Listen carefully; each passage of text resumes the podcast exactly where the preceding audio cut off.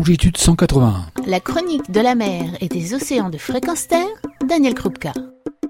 Bonjour, au sortir de la pandémie en ce printemps 2022, c'est le Salon international de la plongée qui a lieu à Paris et qui, comme à l'accoutumée, a permis de recueillir quelques témoignages des acteurs du monde associatif, de la plongée, du voyage, sur l'actualité des océans.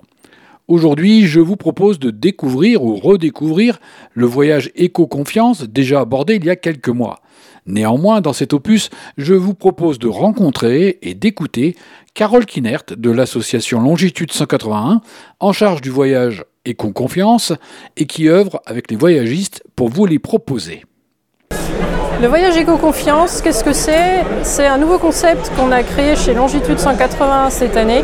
Notre but, c'est d'aider les gens, les, les plongeurs ou, les apnéistes euh, qui veulent voyager à faire des voyages éco-responsables. Donc on les aide à trouver le, bon endroit, le bon voyage, le bon prestataire pour euh, faire ça dans les bonnes conditions, plus respectueuses de la planète et de la biodiversité.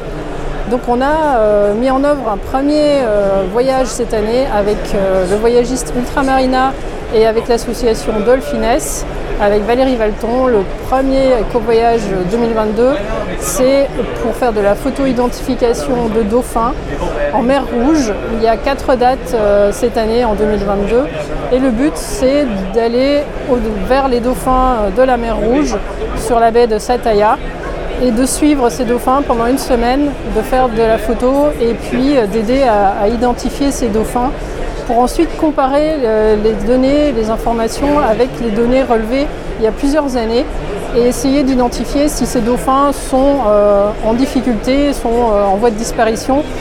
Ça donne envie de partir. La mer Rouge, les dauphins, une activité intelligente au service d'une cause juste.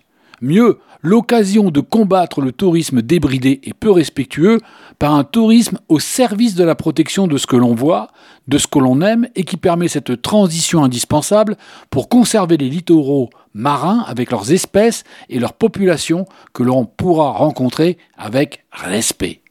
Enfin, moins de culpabilité avec ce type de voyage éco-confiance qui non seulement vous permet de prendre des vacances, mais aussi tout en allant à la rencontre d'animaux sauvages, crée une véritable plus-value scientifique dans le cadre du développement d'un tourisme responsable. J'ai quand même voulu savoir quelles garanties offre le voyage éco-confiance et quels objectifs étaient poursuivis dans la réalisation de celui-ci.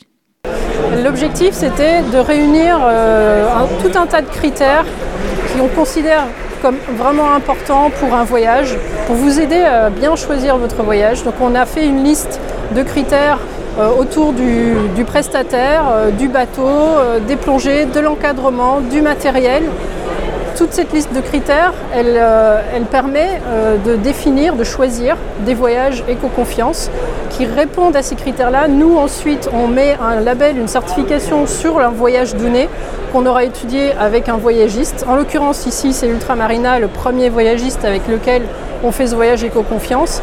Et euh, le voyagiste s'engage à respecter cette liste de critères éco-responsables et à vérifier auprès de son prestataire que ces critères sont bien respectés.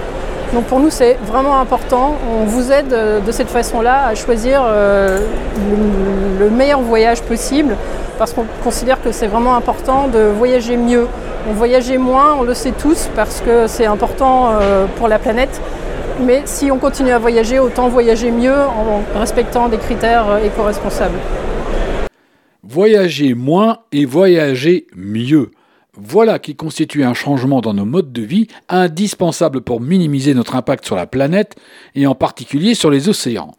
On ne peut qu'espérer que le voyage éco-confiance se multiplie dans les mois et années à venir cela dépend de vous, auditeurs, de vos choix, de votre demande, car il n'y a aucun doute que les voyagistes vous écouteront et sauront vous proposer, si vous leur demandez, des voyages d'un autre type, des rencontres d'un autre type, permettant une reconnexion à la vie sauvage, une activité qui ait du sens et le plaisir d'un moment unique de vacances qui ne soit pas dommageable pour l'environnement marin ou terrestre.